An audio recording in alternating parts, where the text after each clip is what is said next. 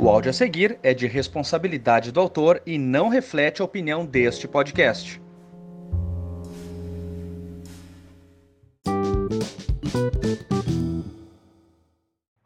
Pra que motoboy coloca escapamento tão barulhento?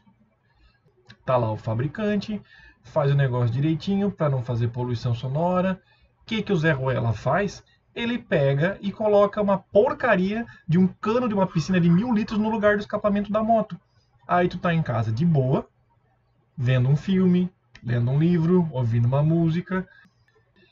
E aí tu tem que parar tudo porque passa um desgraçado na rua que não te deixa ouvir o que tu tá fazendo.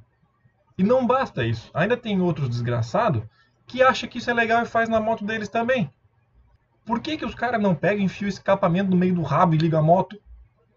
Parece que os caras colocam um motor de britadeira no lugar do escapamento da moto. Nunca vi um negócio desse.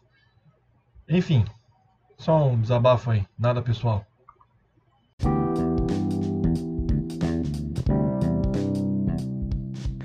Envie o seu áudio anônimo nada pessoal no site nadapessoal.me.